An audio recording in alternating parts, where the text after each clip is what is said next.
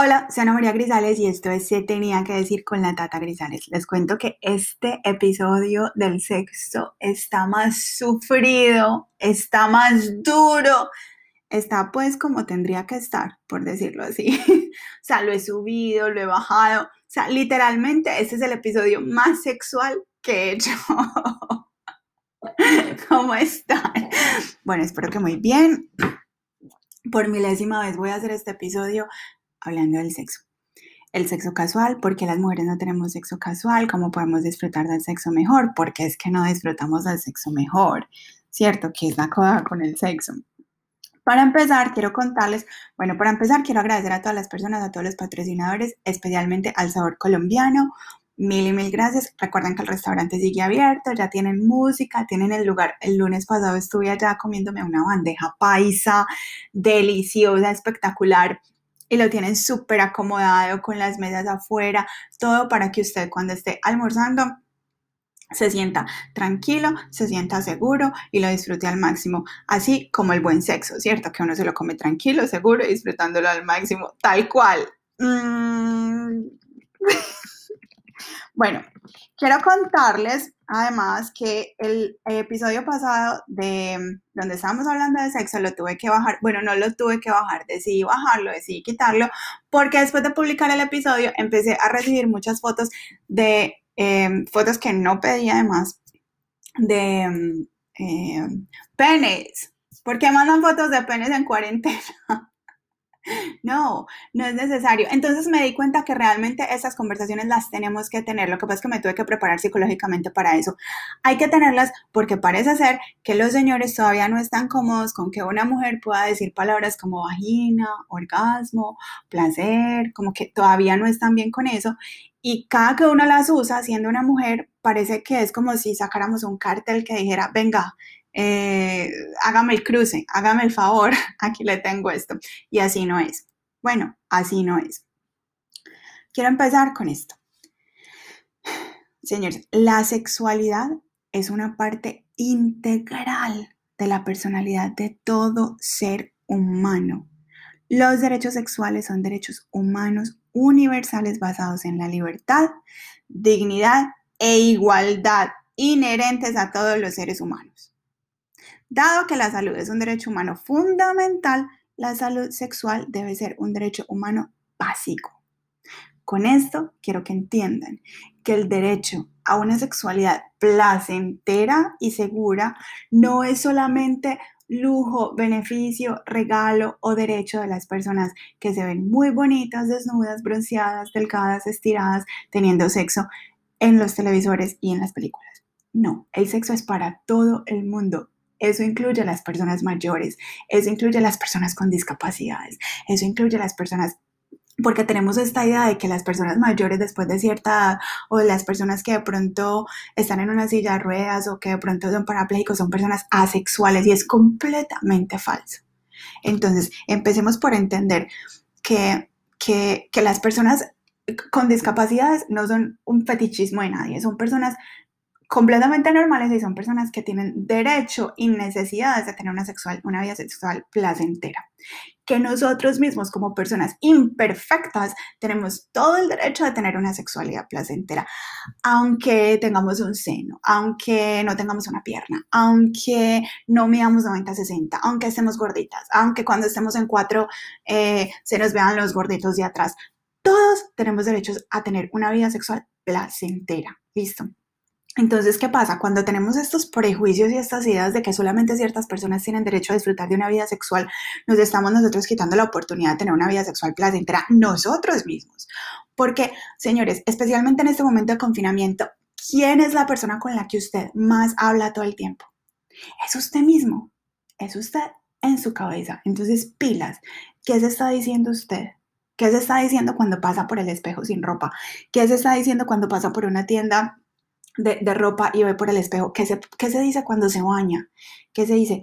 Me gusto, estoy bien, me gusta mi cuerpo, apruebo mi cuerpo, disfruto mi cuerpo, se toca, usted sabe dónde le gusta, usted, porque, porque eh, y lo escucho de muchas amigas, tenemos unas vidas sexuales muy poco placenteras y les voy a decir cuál es un indicador de un mal amante. Señor, si es usted un hombre machista, es un hombre muy mal amante, muy mal amante, porque es un hombre que viene con la idea de decirle a usted dónde es que a usted le gusta. Y lo escuchamos en las canciones de reggaetón, pues que no las estoy condenando porque además me encantan algunas, pero vienen como que, sí, mami, te voy a hacer donde te gusta, donde tú quieres que yo te... ¿Qué es eso?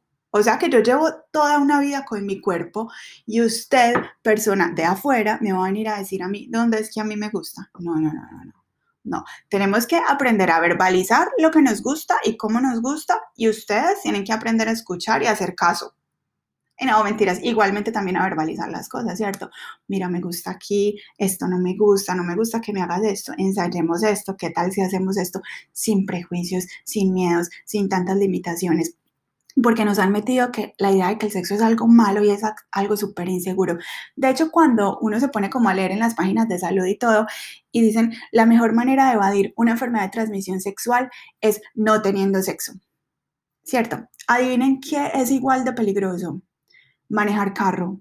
Pero cuando uno va a una página del DMV o, o del Departamento de Motores y Vehículos, no le dicen a uno, la mejor manera de evitar un accidente es no manejar carro, ¿cierto? No, le dicen, la mejor manera es no manejar y tomar al mismo tiempo, eh, ponerse el cinturón de seguridad y usar todas las precauciones posibles. No es lo mismo cuando hablamos de sexo. Además que la información que nos llega del sexo depende de cuántos años tenemos. Si tenemos antes de 12, 13, 14 años, el sexo es horrible, eso es el demonio, eso ni se le ocurra. Y si vemos un niño tocándose, eso es lo peor, ¿no? Y después de los 20 es como que usted nada que lo ha hecho, eh, María, mi hija, pero ¿para cuándo? Y después de los 40, ay no, usted ya después de tal edad y pensando en esas cosas. Y después de los 50, es que cochina. Y si usted es una persona con discapacidades, entonces es un fetiche, ¿no? Y alguien quiere estar con usted, es un fetiche. Tienen un fetiche por las personas en silla de ruedas, tienen un fetiche por las personas enanas, tienen un fetiche. No, es sexo y es universal y es para todos y es un derecho y es un derecho fundamental. Entonces, antes de empezarse a quejar de la persona con la que usted tiene intimidad, aprenda a decir lo que le gusta. Necesito que me beses más. No quiero que vengas y me lo metas ahí mismo. Necesito, necesito un preámbulo. Necesito que me, necesito que me,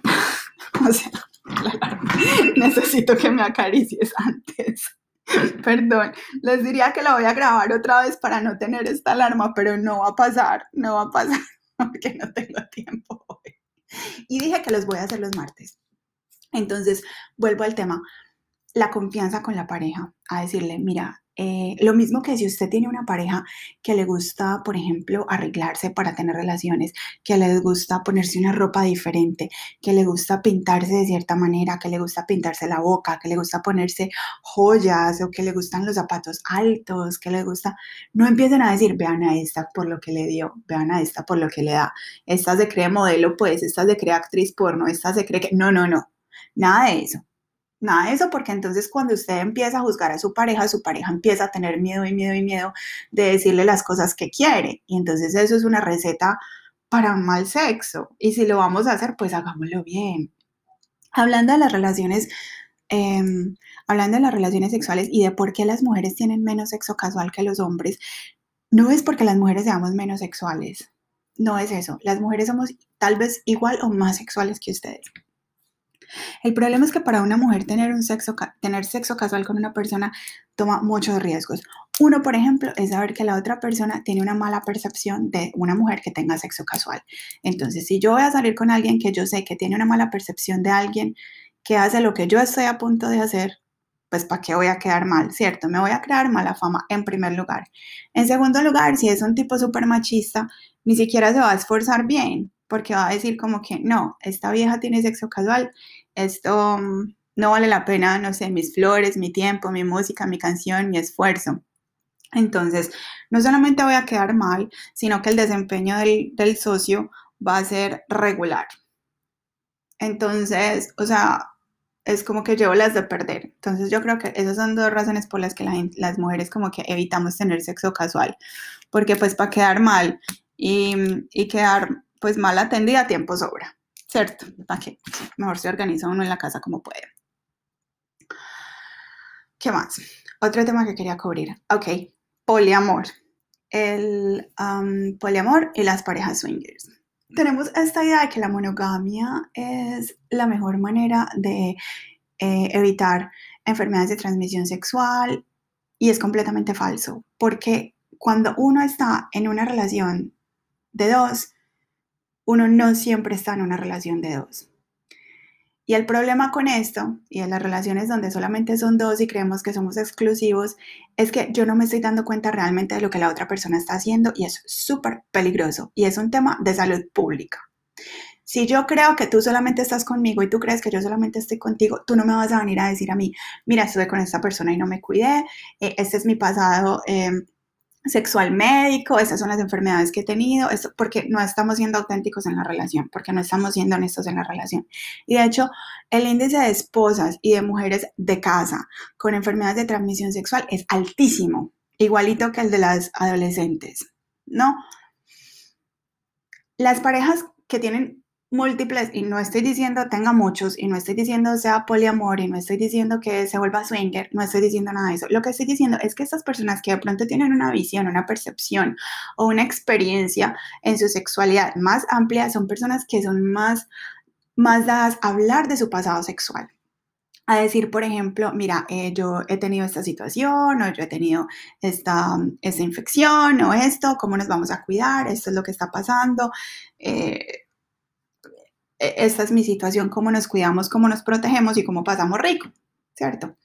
De hecho, las parejas que usan juguetes sexuales tienen a, limpiarlo menos que las parejas como en poliamor o en swinger que usan juguetes sexuales con más personas. Entonces tienen mejor hábitos de limpieza también. Un montón de rollos. El punto, señores, que yo les quería decir hoy es que si usted decide tener una relación sexual, téngala bien, disfrútela, disfrútela con salud, disfrútela plenamente, disfrútela cuidándose, sea honesto con la otra persona para que las dos personas puedan tener un sexo seguro em, y, y cero complejos, y cero complejos, y cero juzgar a la otra persona, y cero juzgar el cuerpo, pero sobre todo cero juzgarse a usted mismo y su desempeño. Em, yo diría que una de las cosas más sexys que hay es ver a otra persona disfrutando, porque tenemos unas mirror neurons, que son como unas neuronas que, por ejemplo, cuando uno se ríe y la otra persona se ríe porque uno dice que hay risas contagiosas.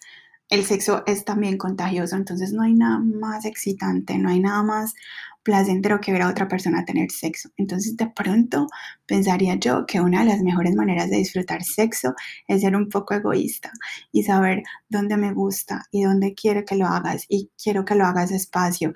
Y mientras yo esté pasando más rico, soy más, de pronto más tengo más posibilidades de hacer pasar rico a la otra persona, ¿no?